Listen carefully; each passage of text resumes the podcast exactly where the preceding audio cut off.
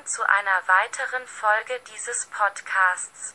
Ich bin Thais und dies ist Essentia Poeta, ein Podcast, in dem ich meine Leseerfahrungen teile und einige Themen mitbringe, über die wir nachdenken und darüber sprechen können.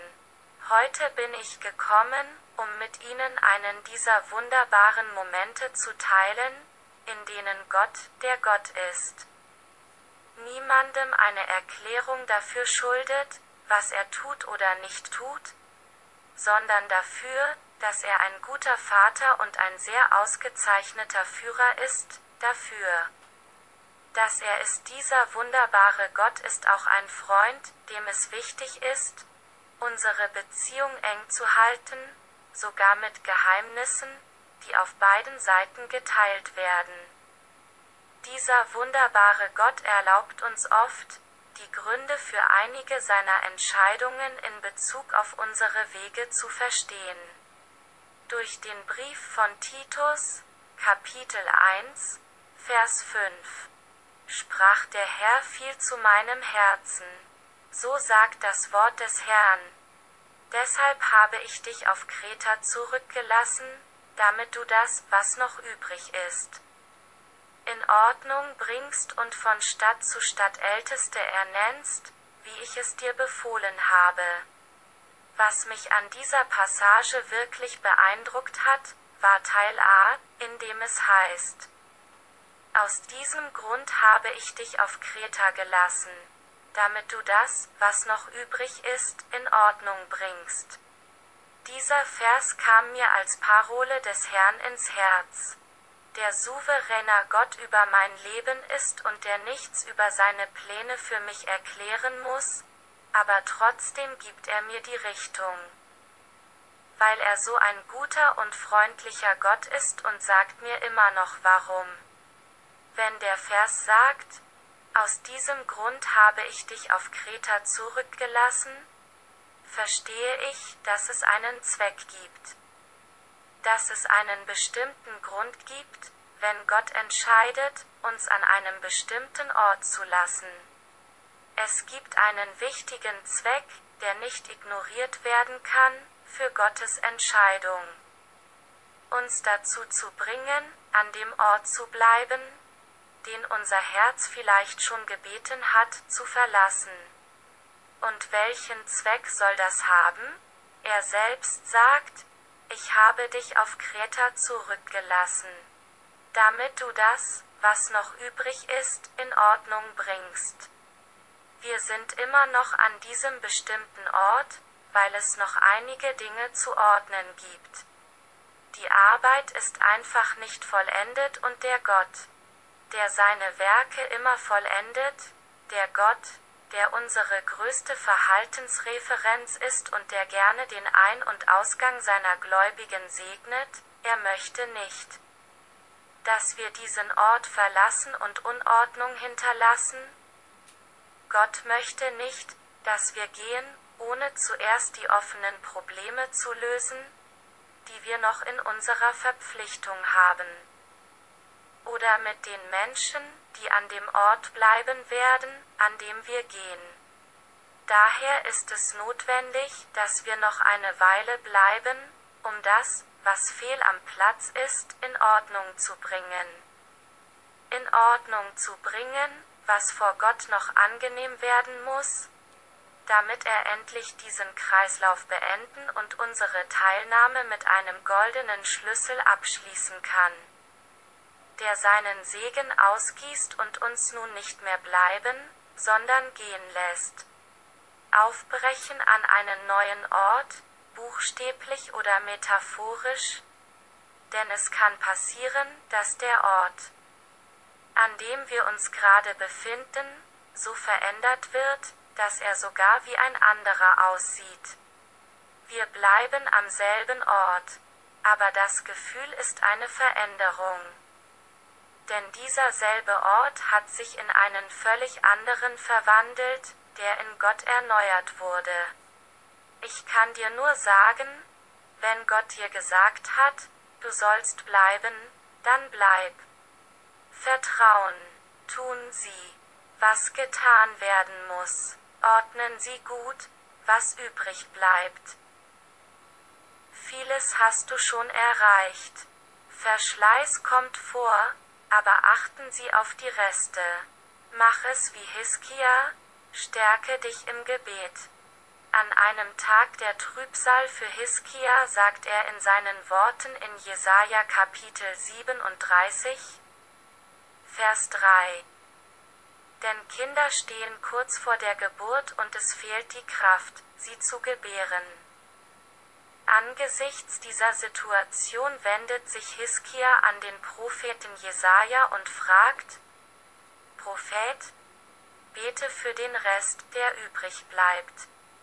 Es steht dort in Jesaja Kapitel 37, Vers 4 Teil B.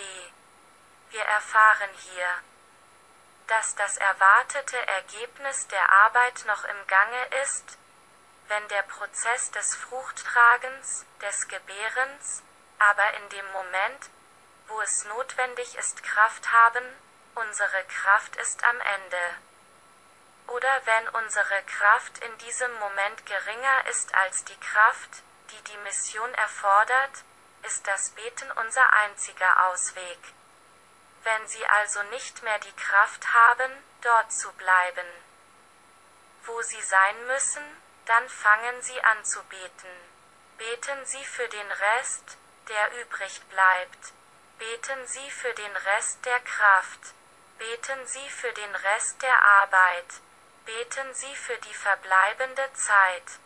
Denn Gott ist unsere Kraftquelle, damit wir das Werk vollenden können, das er selbst durch uns tun wollte. Beten. Stärke dich in der Kraft des Gebets. Stärke dich, indem du den anrufst, der all seine Werke immer perfekt vollendet und seine Kraft in unseren Schwächen perfektioniert.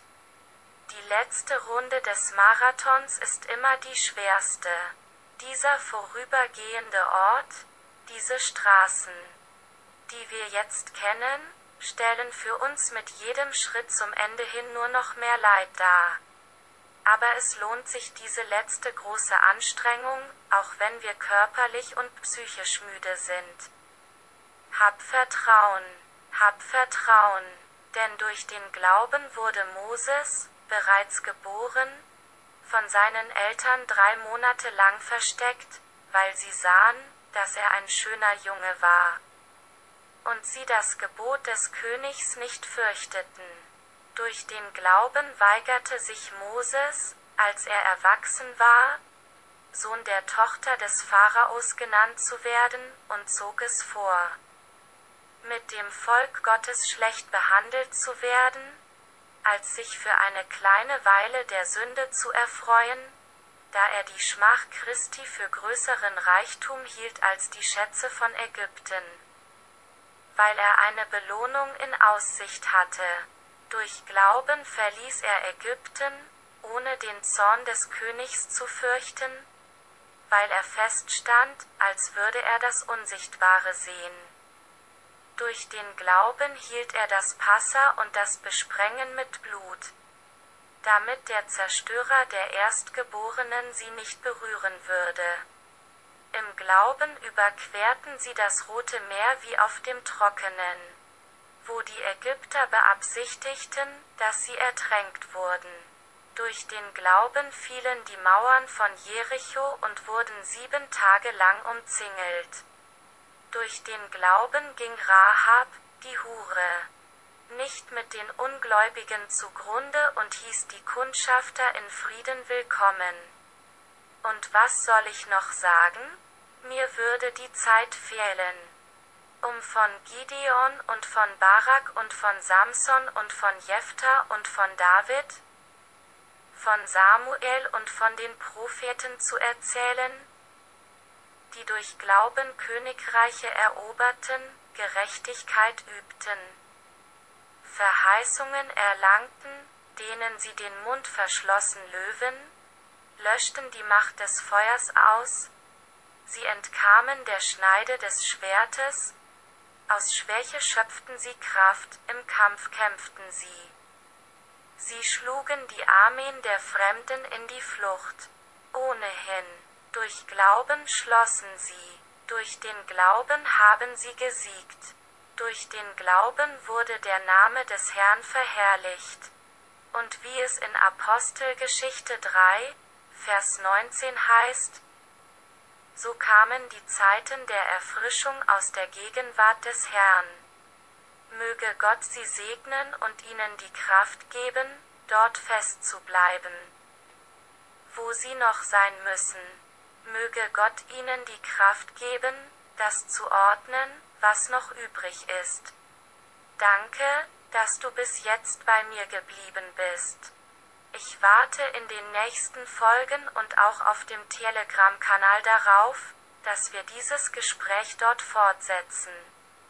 Kümmere dich um dich, kümmere dich auch um andere, Jesus kommt zurück. Bleibt fest in Gott und bis zum nächsten Mal. Wiedersehen.